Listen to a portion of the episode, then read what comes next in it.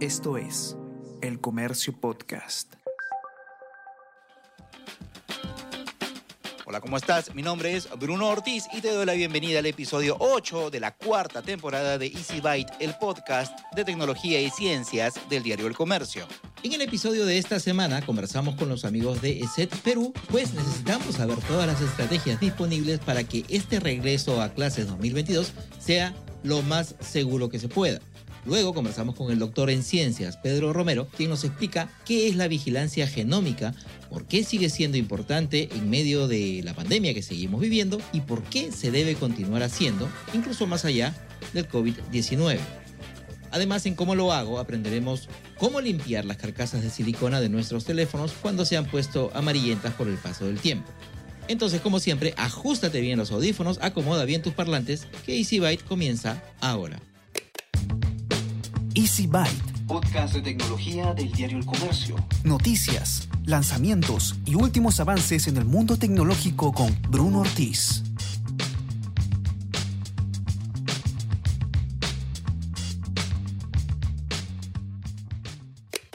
Es el momento del bloque de noticias, estas que probablemente no escucharás en otro lugar.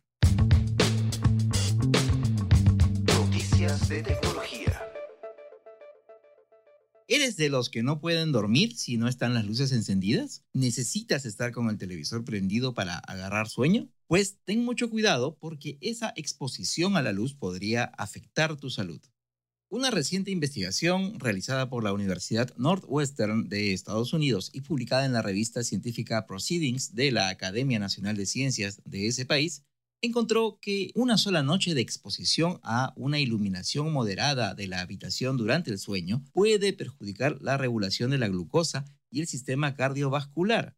Como sabemos, ambos son factores de riesgo de enfermedades cardíacas, diabetes y síndrome metabólico. Según los investigadores, al dormir en una habitación moderadamente iluminada por la noche, el sistema nervioso autónomo se activa, lo que es malo, pues normalmente el ritmo cardíaco y otros parámetros cardiovasculares son más bajos de noche y más altos durante el día. En la actualidad existen evidencias de que la exposición a la luz durante el día incrementa el ritmo cardíaco a través de la activación del sistema nervioso simpático que pone el corazón en marcha y aumenta el estado de alerta para afrontar los retos del día. Previamente, un estudio publicado en el Journal de la Academia Americana de Medicina examinó a un gran número de personas sanas que se exponían a la luz durante el sueño y se vio que había más sobrepeso y obesidad. Lo que se ha probado en este nuevo estudio es que cuando hay más luz, el organismo queda en un estado de alerta mayor, con el ritmo cardíaco alto, un corazón que se contrae con más fuerza y sangre corriendo a más velocidad. Todo esto, además, afecta la capacidad del organismo de regular la glucosa. Entonces, ya lo sabes, cerrar persianas, cortinas y apagar lámparas o televisores cuando llega la hora de dormir es lo mejor para tu salud. ¿Te has preguntado alguna vez cómo se puede proteger la biodiversidad del planeta si con la práctica de la agricultura y la jardinería eliminamos muchísimos insectos? Pues parece que esa pregunta se la hizo un grupo de biólogos alemanes de las universidades de Hohenheim y Tübingen, quienes realizaron un estudio y confirmaron que las nuevas tecnologías de ciega permiten una mayor protección de esta parte de la biodiversidad, especialmente en los pastizales. Los investigadores examinaron en particular la eficacia de un cabezal de corte en pendiente. Se trata de un dispositivo nuevo desarrollado por la empresa alemana Mullag, especialmente diseñado para proteger a los insectos en el acondicionamiento de los márgenes de las carreteras. Los investigadores lo compararon con los efectos de las tecnologías tradicionales de ciega en la proliferación de invertebrados. Los biólogos comprobaron que las técnicas de ciega convencionales matan a entre el 29% y el 87% de los insectos y arañas, pero que con estos cabezales respetuosos con los insectos, la pérdida se reduce y deja de ser detectable para cuatro de los ocho grupos de insectos y para las arañas. Hay que tener en cuenta que la agricultura industrializada es considerada como uno de los factores más importantes de la mortalidad de los insectos y de la extinción de especies en las últimas décadas. Los grandes monocultivos, en particular, provocan una pérdida de hábitats y de diversidad estructural, pero la disminución de los espacios verdes y la siega frecuente también contribuyen a la pérdida de biodiversidad, según los expertos, lo que pone en peligro el funcionamiento de los diferentes ecosistemas.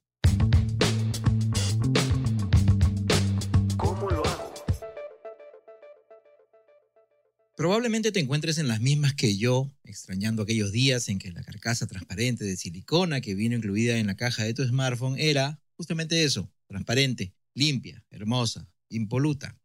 Pero ya sabes que con el paso del tiempo y el constante uso, seguramente ha ido adquiriendo un tono amarillento, opaco, feo. Es por eso que esta semana en Cómo lo hago te voy a pasar unos cuantos tips que encontré en la web española Movilzona para limpiar correctamente la carcasa de silicona de tu smartphone. La primera alternativa es lavar la carcasa con agua y jabón. Para esto vas a tener que rellenar un tazón con agua y con un jabón suave y luego sumergir un cepillo de dientes que obviamente ya no estés utilizando para luego frotar con sus cerdas la carcasa del smartphone. También podrías utilizar una esponja o un paño, pero los resultados serán mucho mejores si es que utilizas el cepillo. Al final enjuagas y dejas secar la funda transparente por una media hora. El segundo paso es utilizar alcohol isopropílico. Para esto vas a mojar un paño de microfibra limpio con este alcohol y vas a empezar a frotar, sobre todo en las manchas amarillas que encuentres en tu funda transparente. Luego de lavar la carcasa de silicona con agua y con jabón, con este segundo paso hay más posibilidades de que quites las manchas que no pudieron removerse. Ya sabes que para secar vas a tener que utilizar otro paño de microfibra y dejarlo reposar por unos 10 minutos. Escucha Primera Llamada. Podcast coproducido entre el Diario El Comercio y Decibel 85, dedicado a las artes escénicas. Donde todos los jueves, a partir del mediodía, el periodista Juan Diego Rodríguez Basalar conversa con destacados representantes de las artes escénicas latinoamericanas. Escúchalo en la sección podcast de El Comercio o a través de Spotify, Apple Podcast y Google Podcast.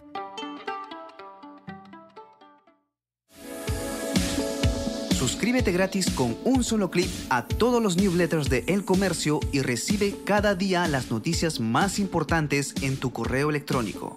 Mantente al día de los últimos sucesos de El Perú y el mundo con contenido exclusivo y elige los temas que quieres recibir, según tu interés. Encuentra una gran variedad de opciones en elcomercio.pe slash newsletters. Y empezamos el segmento de tecnología de esta semana en EasyByte, conversando sobre un tema que es bastante interesante y bastante importante, sobre todo ahora que eh, en este mes están muchos eh, chicos regresando a clases, ya sea en el colegio o en la universidad, después de dos años de para involuntaria. Pero esto genera pues que haya algún tipo de cuidado en particular, sobre todo desde el punto de vista de la seguridad informática. Y por eso vamos a conversar esta semana con Jorge Ceballos, que es gerente general de ESET, para que nos amplíe un poquito más el panorama con respecto a este tema. ¿Cómo estás, Jorge? Gracias por aceptar la invitación. Hola Bruno, ¿cómo estás? Y saludos para toda tu audiencia. Realmente es un placer poder conversar contigo. Y efectivamente, pues, este, dos años y los chicos regresan a las aulas. Y con ello eh, se generan nuevos problemas probablemente, ¿no? O sea, si no hemos tenido en cuenta todos los riesgos que conlleva eh, dejar que eh, nuestros hijos usen la tecnología sin alguna guía de parte nuestra, imagínense ahora que se van a la escuela. En estos dos años, eh, muchos nos hemos tenido que acostumbrar a, a- a diversas situaciones que se han ido presentando, entre ellas a tratar de asumir el, el reto de organizar la seguridad digital, digamos, la ciberseguridad en casa, de repente actualizando eh, antivirus o alguna otra solución de, de, de seguridad, poniéndole software especializado a, a las máquinas, ahora que habían más en la casa que estaban desatendidas, tratando de llevarlo de una manera o supervisarlo de una manera más cercana, ya que estábamos en la casa y, podíamos tener algún tipo de control adicional. Ahora que van a volver a esta presencialidad probablemente de, manera esporádica, digamos, también se puede haber cambiado, puede haber trastocado algunas costumbres, sobre, sobre todo, ¿no? Algunos usos por parte no solamente de los chicos, sino de nosotros mismos, ¿verdad? Es correcto. Eh, ahora que los chicos se van a la escuela, particularmente,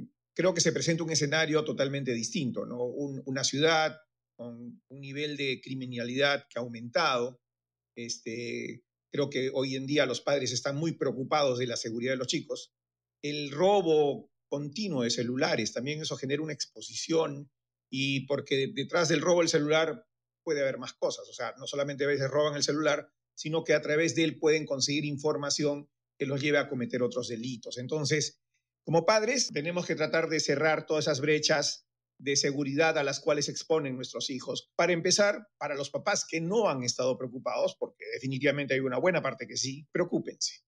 Es momento de que ustedes comiencen a entender esto, porque ese pensamiento de que mis hijos saben más de tecnología que yo, probablemente son mejores usuarios, pero no tienen la experiencia y, ¿por qué no decir, la malicia de que pueden exponerse en, en el ciberespacio a una serie de riesgos, ¿no?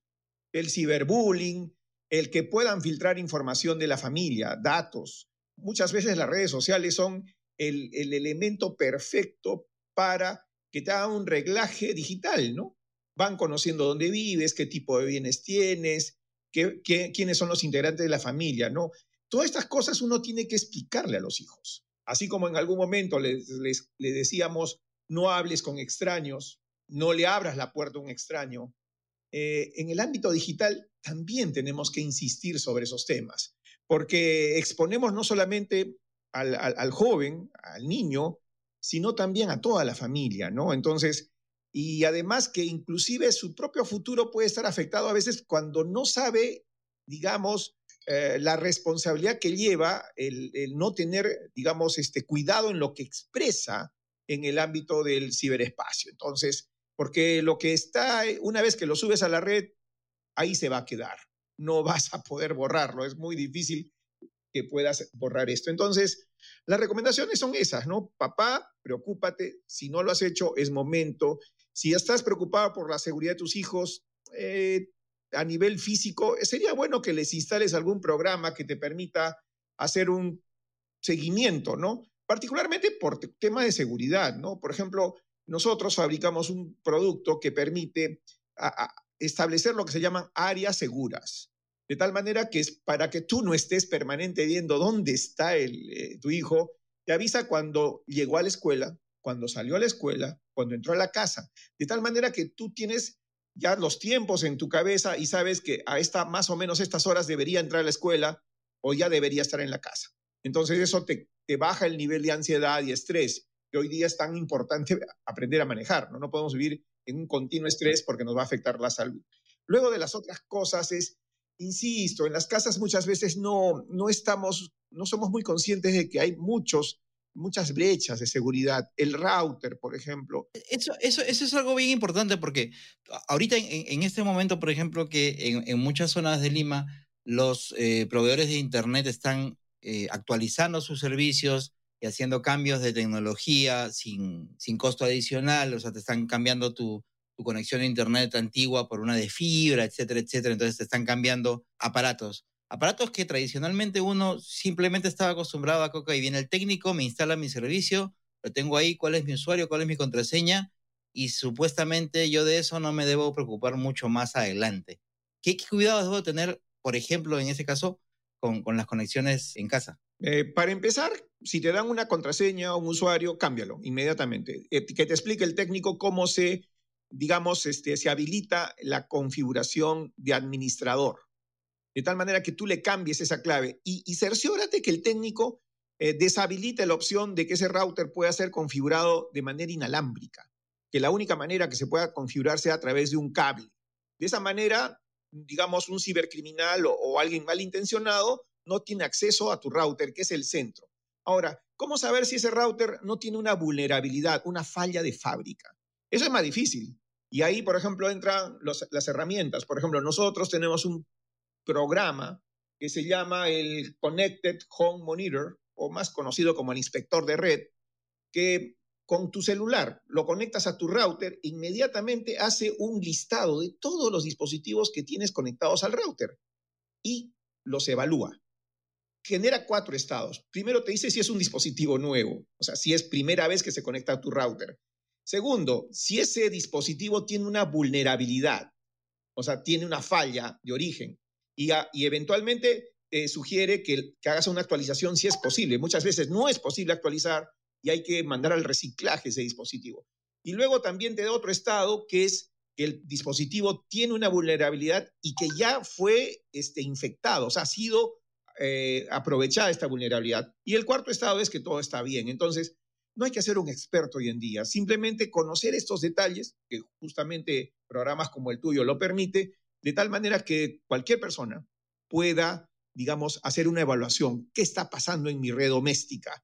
Para así estar seguro de que no voy a ser víctima de algún cibercriminal. Justamente por lo que estabas mencionando, eh, me estoy poniendo nuevamente en, en, em, en, en el caso de, de los chicos que están regresando porque van a empezar a regresar a las clases. Ok, entonces de repente van a llegar al colegio, van a llegar a la universidad, van a llegar al instituto y ya no van a estar conectados pues a la red de casa que de repente sí hemos tenido la previsión de, de, de poder asegurarle, etcétera, etcétera, sino a una red pública que puede ser de la estación del, del, bus o de repente de la, misma, de la misma universidad, del mismo colegio, etcétera, etcétera. Y ahí como usuarios no necesariamente sabemos si es que están tomando las previsiones quienes administran esas redes de tener todas las medidas de seguridad activas. En ese caso, ¿cuál, cuál sería la recomendación para que, que, modifiquen su comportamiento o su interacción con respecto al uso de estas redes públicas? Para empezar, este, si no hay otra alternativa, o sea, si no tienen datos en su celular, que la usen con bastante precaución y particularmente usen aquellas plataformas que tienen doble factor de autenticación. Es decir, si alguien se puso en el medio y copió la información que, como por ejemplo tu credencial, tu usuario y contraseña para accesar a una red social. Si alguien copió eso, que no lo pueda usar. Y eso, la única manera que eso pueda ocurrir es que tengas el doble factor de autenticación, esa clave de una sola vez que hoy en día la mayoría está utilizando. Google mismo ya nos dijo hace unas semanas atrás, Google ha hecho un estudio y prácticamente eh, más del 50% de sus usuarios, digamos, ya no han tenido ningún incidente de seguridad en la medida que están utilizando el segundo factor de autenticación. Esa clave de una sola vez que impide que alguien que haya copiado tu clave, el usuario y la clave, pueda acceder, porque estas claves valen una sola vez. Así la copien, la siguiente vez ya no sirve.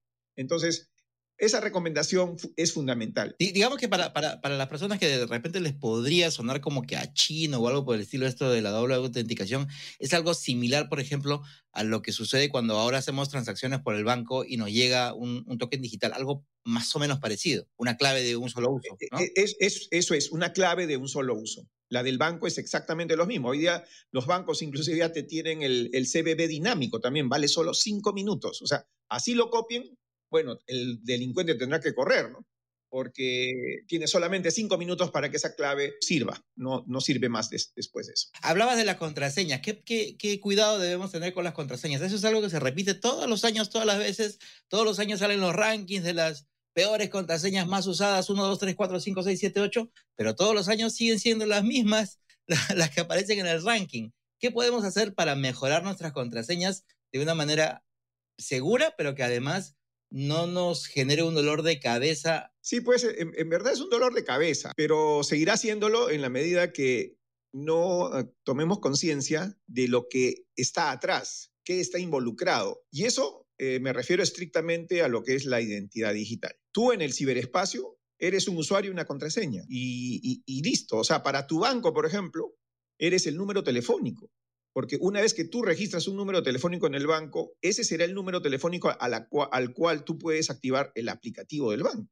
Entonces, las claves son muy importantes porque protegen nuestra vida digital, protegen nuestra red social, que es parte de nuestra identidad y siendo nuestra identidad un derecho fundamental, establecido inclusive en la Constitución, en el artículo número 2. Entonces tenemos que cuidar nuestra identidad digital. El password por lo menos debe ser de 13 caracteres en una combinación de mayúsculas, minúsculas, números y caracteres especiales. De alguna manera esa cantidad hace que el intento de usar ingeniería inclusive reversa para decodificarla sea más complicado, ¿no? Entonces, un buen password más una clave de una sola vez, este segundo factor de autenticación, ya hacen más difícil que pueda ser víctima de suplantación, que también tenemos que tomarlo en cuenta como un riesgo. ¿Qué tal esta recomendación que es que a veces se da, que es por ejemplo escoger un par de palabras que no sean familiares, pero justamente al momento de escribirlas combinar no solamente entre mayúsculas y minúsculas, sino reemplazar algunas letras por números, ponerle por ahí algún carácter especial de, obviamente que sea de recordación, pero que implique que, que estemos este, mezclando caracteres. ¿Eso sería recomendable? Sí, es una buena estrategia porque además tú puedes tener palabras típicas, de repente el apodo de, no sé, pues de tu hermano, ¿no? Y le cambias algunos caracteres y ya tienes una especie de, de digamos, de, de códigos, de claves ya establecidas, ¿no? Voy a reemplazar la A por tal símbolo especial, ¿no? No el AZ, ¿no? Muy obvio. Uno tiene que siempre ser lo más difícil posible. Lo ideal es no usar palabras del diccionario, son fáciles de reconocer, es lo primero, y tampoco de nombres que uno va dejando en las redes sociales, el nombre del perrito, la mamá, el papá. Por eso uno tiene que tener conciencia de lo que va dejando, que obviamente los delincuentes, con todo el tiempo, la tecnología y la experiencia, van a poder descubrir, o sea, y, no, y no se sorprendan, ¿no? Y además, este tema de que uno es víctima de, de suplantación, hay que estar muy, muy atento, ¿no? Muy atento porque eso puede traer problemas terribles, ¿no? A un joven, por ejemplo, bullying, ¿no? Usando su, su identidad, comenzarlo a molestar, a hacerse pasar por él y arruinarle la vida, ¿no? Eso, eh, por eso, seamos cuidadosos. Otro, otro punto importante en, estas recomendaciones para, para, los chicos está el tema de contar con, con software de seguridad. ¿Verdad? Con antivirus, etcétera, etcétera. Estamos en el 2022 y la gente sigue eh, preguntando si vale la pena tener un, antivirus eh, gratuito descargado de internet, este, si con, la, con un trial, con una versión de prueba me basta, si con el que me viene en la computadora por defecto este, es suficiente, e incluso eh, todavía hay gente que los consigue pirateados y no se preocupa por el tema de las actualizaciones. ¿Qué tienes para despacharte con respecto a esas situaciones, Jorge? El tema de la piratería, pues es este, imagínate, vas a darle las, las llaves de tu carro a un tipo que tiene pinta de ser un delincuente. O sea, e, el pirata de por sí es un delincuente y tú vas a poner las manos de tu seguridad en eso. Piénsalo dos veces, ¿no? Y adicionalmente el tema técnico, ¿no? Un, programa pirateado no es actualizado, porque como no puede ser registrado ante el fabricante, este no puede ser actualizado. O sea, no recibe las correcciones de sus propios errores. Sobre todo eso, porque es importante esto que, siempre hacen hincapié los, las empresas de seguridad con respecto a las actualizaciones. ¿Por qué es importante que un software de seguridad que estemos utilizando en nuestros dispositivos siempre esté actualizado? E, en general, todos los programas, ya sea de mi computadora, en mi celular, tienen que estar actualizados porque siempre el desarrollo va a tener algún tipo de defecto o algún tipo de, de brecha que el cibercriminal va a encontrar y va a poder, este, digamos, utilizarla para ocasionarte algún daño. Entonces, es una carrera continua entre los fabricantes y los cibercriminales. Hay algunas este, vulnerabilidades que todavía no logran ser eh, resueltas, no, se, no, se, no, no, no, hay disponible el parche, entonces tiene que uno poner mucha atención a este tipo de programas, ¿no? Entonces, ¿cómo sé que ya hay una actualización? Bueno, normalmente suele funcionar en automático o hay algún tipo de notificación en tu sistema operativo que algo tiene que ser actualizado. Ocurre mucho en los celulares y también en la computadora. Así que tenemos que tener siempre actualizadas nuestras aplicaciones. Y en cuanto al software de seguridad, miren, yo, yo siempre lo recomiendo, no solamente porque trabaje en una compañía de seguridad, sino porque además te facilita las cosas, es más sencillo. O sea, hay veces que uno tendría que estar tan atento y tan, con tanto detalle que ya pues es un poco cansado, ¿no? Entonces mejor tengo un software de seguridad que se anticipa. Por ejemplo, cuando descargo correos, automáticamente si tengo instalado un software de seguridad, los correos que tienen algún tipo de malware, es decir, un programa malicioso incorporado, son, eh, digamos, marcados sea, te avisa y le quita, digamos, el código o el archivo adjunto, se lo quita y, y solamente llega a saber que llegó este mensaje, pero que, y te, y te avisa el software de seguridad que tiene una amenaza incorporada, ¿no? Entonces, para que tú no vayas a estar, pues, este, te puedes pasar minutos, llega un, correo que no has pedido, con información no solicitada, pero te puede dar curiosidad, y a veces la curiosidad o un descuido puede, digamos, este, ponerte en riesgo, ¿no? Entonces, lo mejor es tener un software de seguridad. Además que hay amenazas que no podemos reconocer. Por ejemplo, entramos a una página web y esta página, estamos navegando, pero puede tener incrustado código malicioso. Si no tengo ningún software de seguridad, yo no lo voy a poder reconocer. Y esto les ha pasado mucho a la gente que, digamos, inclusive administradores de, páginas web, que han visto involucrada la seguridad de sus sitios porque les han incorporado un código malicioso, en este caso orientado para lo que es minería de monedas digitales, ¿no? Al final, navegabas en esa página, te incrustaba el código en tu computadora y mientras estuvieras en esa página, comenzaba a minar monedas digitales sin autorización, es decir, usar la energía, eh, la capacidad de tu procesador y memoria y todo esto para el lucro de un tercero. Entonces, y no te dabas cuenta, o sea, si no tenías un software de seguridad, eso eh, eras víctima de ese tipo de, de, digamos, fraude cibernético sin darte cuenta. Entonces, los programas de seguridad, y ahí también viene el tema gratuito. Por ejemplo, la empresa que yo trabajo, sí, efectivamente, brinda para lo que es celulares o también para computadoras versiones gratis o de prueba para que lo puedas tener 30 días o en el caso de los celulares puedes tenerlo de manera, digamos, este, más amplia, pero que claro, en este caso las funcionalidades son limitadas a lo más básico.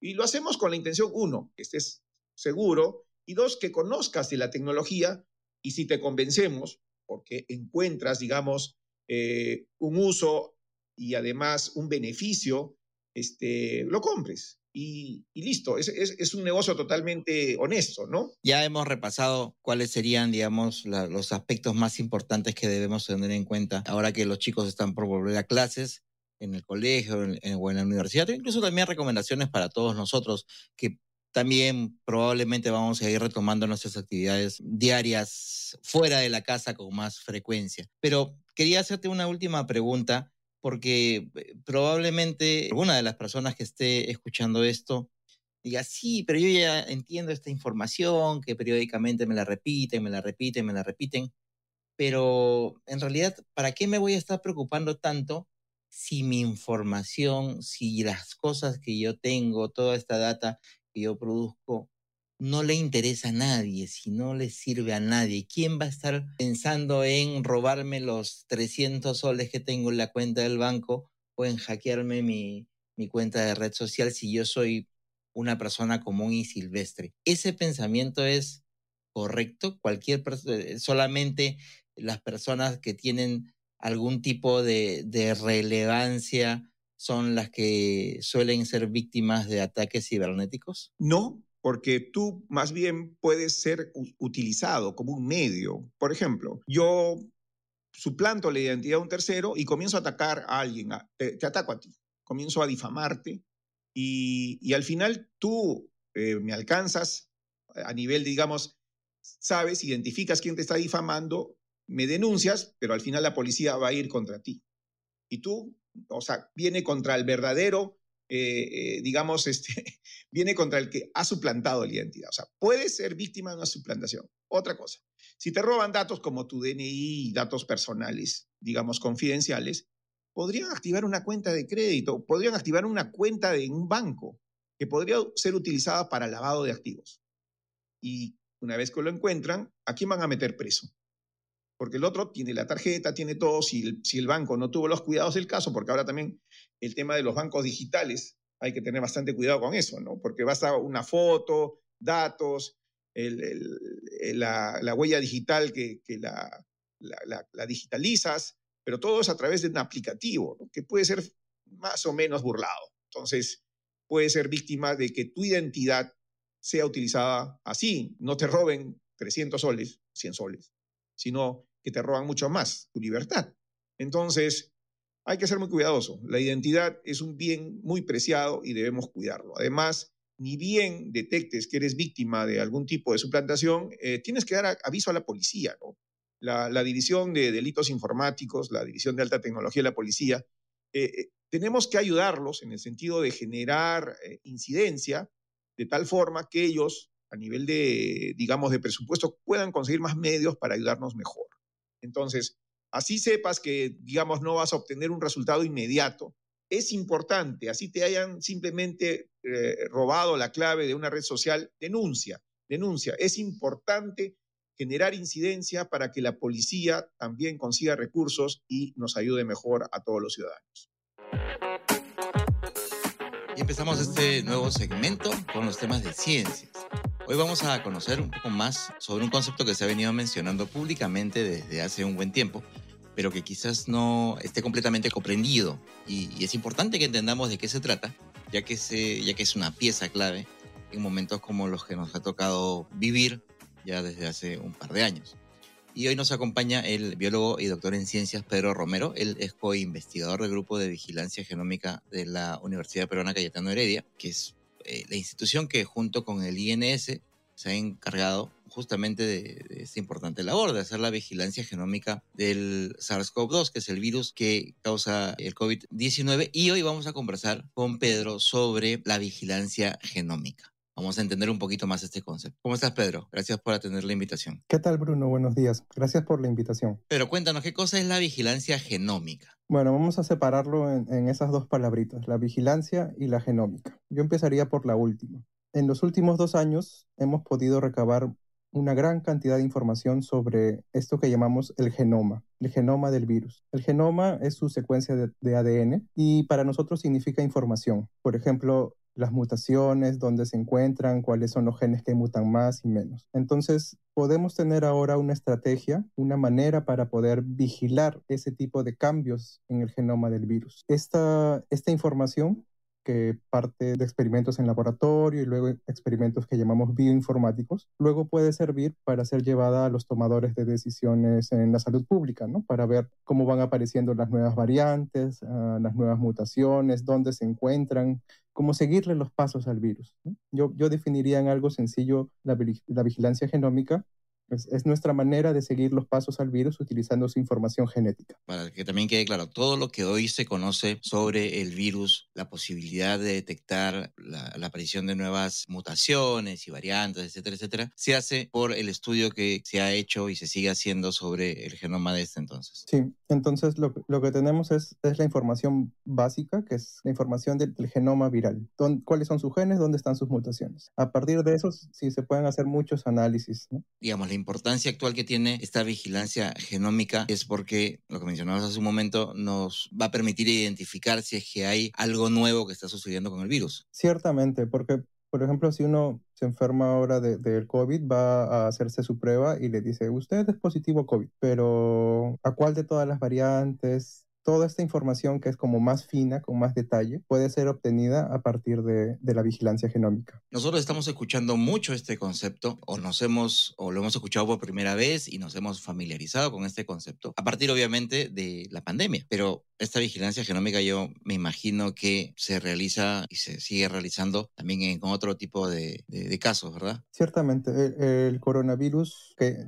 no sé si seguimos llamándolo nuevo coronavirus o ya no, es el virus más estudiado genéticamente. Hay millones de, de, datos de los genomas de este virus, pero a nosotros nos afectan muchos otros virus, ¿no? Entonces, los primeros pasos para poder entender bien cómo utilizar esta información de manera práctica se han hecho pues años anteriores con otros tipos de virus como la influenza o el virus dengue, por ejemplo, pero no al nivel tan masivo como se ha hecho ahora con, con el coronavirus. Una de las cosas que yo estoy escuchando también, sobre todo desde mediados del año pasado, de repente un poquito más, es o la importancia que tiene la vigilancia genómica en ya es este momento de, de, la pandemia. Y de pronto, no solamente aquí, sino en otras partes del mundo, se empezó a, señalar de que lo importante era hacerle el seguimiento al virus, hacerle la vigilancia genómica, etcétera, etcétera. Esto, digamos, era obviamente por lo que comentamos hace un momento, por la, con la finalidad de seguirle el rastro al, al virus y ver qué, qué cambios podían aparecer en el camino. Ahora, ¿qué tanto se ha venido haciendo este trabajo en el Perú? Tú formas parte de uno de los grupos que, que se encarga y yo sé que han tenido algunos,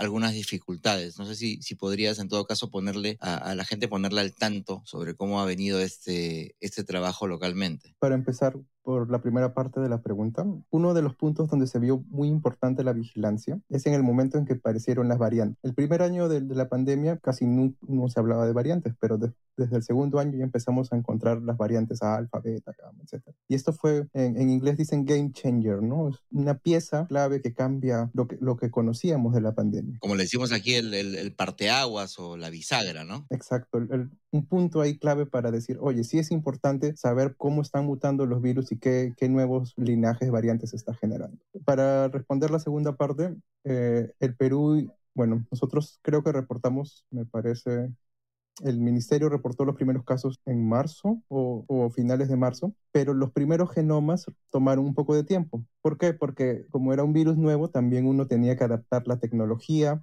para descifrar el ADN, y esto toma un, tiempo. Entonces, el Perú estaba un poco atrás, digamos que empezamos publicando un genoma, dos genomas, incluso salió en el periódico, vi que salió una noticia, el Perú publica un genoma del coronavirus, uno, los proyectos independientes tanto de la Universidad Cayetano Heredia como del Instituto Nacional de Salud, lo que generaron fue que se empezaran a secuenciar o a obtener mayor información de, de estos genomas.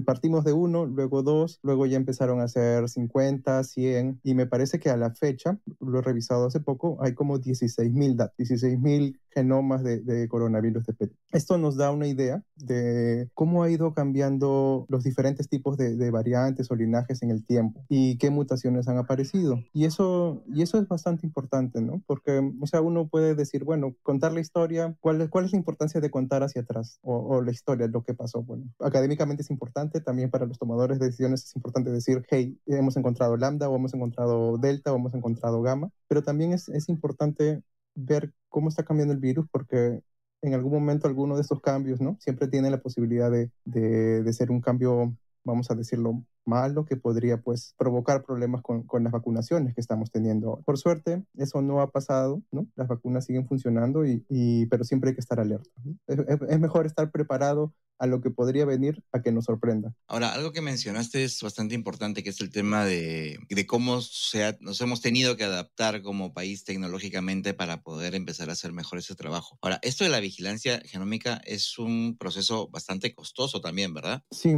y, y como el podcast es de tecnología, quizás ahí puedo dar un camino al costado y empezar a hablar de que necesitamos realmente tecnología de punta para poder conocer el virus. Al final lo que necesitamos saber es cómo es la información genética del virus y para eso pues se necesita primero gente en el laboratorio que pueda obtener estas muestras y luego unas máquinas especiales que se llaman secuenciadores genéticos, que baratos no son, y esos secuenciadores son los que finalmente permiten obtener información, ¿no? Finalmente, cuando yo veo el virus, lo veo en mi computadora como un archivo de texto, pero para que haya llegado hasta ese punto, pues ha tenido que pasar varios procesos donde hay mucha, mucha importancia de, de la tecnología de punta, ¿no? Entonces, cada vez tenemos mejores secuenciadores, así como cada vez tenemos mejores celulares, y eso permite también que podamos procesar las muestras más rápido y, y, poder obtener más muestras. Para muchos estamos en un momento de la pandemia en el que probablemente el rumbo cambie una vez más, eh, probablemente ya las cosas empiecen a,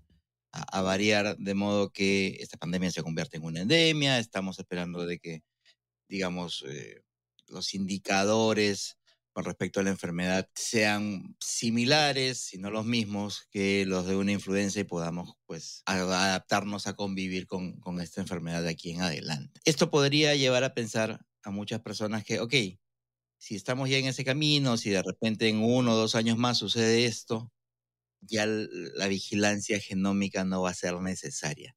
¿Cuánta mentira hay en esa, en esa afirmación? Bueno, yo también espero, como todos, que que pues estas cada vez sean menos, menos fuertes las olas de, del virus. Uh, sin embargo, la, la, la, tecnología que se ha creado para, para hacer la vigilancia genómica, por suerte, no es específica solo para el coronavirus. Los mismos procesos, los mismos métodos, los mismos protocolos y la misma manera de analizar los datos funciona para cualquier otro organismo que tenga como información genética ADN. O sea, otros tipos de patógenos que nos están siempre preocupando, ¿no? Porque hemos dado mucha importancia al virus estos años, pero en Perú pues tenemos muchas otras enfermedades, o sea, dengue, malaria, uh, tuberculosis, muchos tipos de enfermedades diferentes en las cuales pues ya con la tecnología ya que ya tenemos también podríamos empezar a aplicarla y seguirla no mucho depende de los fondos y de las políticas públicas en salud también no de lo de lo que se quiere investigar más y hacia dónde queremos ir. Digamos que al final que termine la pandemia no quiere decir que se hayan solucionado nuestros problemas desde el punto de vista de investigación científica. Ciertamente o sea Eh, antes de la pandemia el Perú tampoco era el paraíso, ¿no? Tenemos muchos problemas en salud y lo bueno es que lo que hemos avanzado ahora tecnológicamente y, en, a nivel de análisis de datos puede servir para, para de nuevo mirar, retornar la mirada, la mirada hacia nuestros problemas anteriores y también empezar a ver qué podría pasar en el futuro, ¿no? Algo, algo que para los científicos es difícil es como tener esta bola de cristal y decir la pandemia acaba mañana o va a aparecer un virus en, dos años, en cinco años, pero podemos estar alertas y eso es eso creo que es importante, siempre estar vigilando, siempre estar tratando de, ver dónde podrían aparecer nuevos brotes de, otros tipos de enfermedades diferentes y eso pues nos va a tener preparados para el futuro. No, no veo nada malo estar preparados y, y para eso es súper importante seguir vigilando y utilizando el ADN para ello. Como todas las semanas, te invito a suscribirte a Vida y Futuro, mi newsletter en la web del comercio. Así recibirás de manera gratuita todos los domingos antes del mediodía una breve columna de mi autoría, así como un resumen de las mejores y más interesantes noticias de ciencia y tecnología que hemos publicado en El Comercio. Te suscribes en elcomercio.pe slash newsletters. Muchísimas gracias por haber llegado hasta el final del episodio 8 de la cuarta temporada de Easy Byte, el podcast de tecnología y ciencias del diario El Comercio. Mi nombre es Bruno Ortiz y nos escuchamos la próxima semana, así que ya sabes, pasa la voz.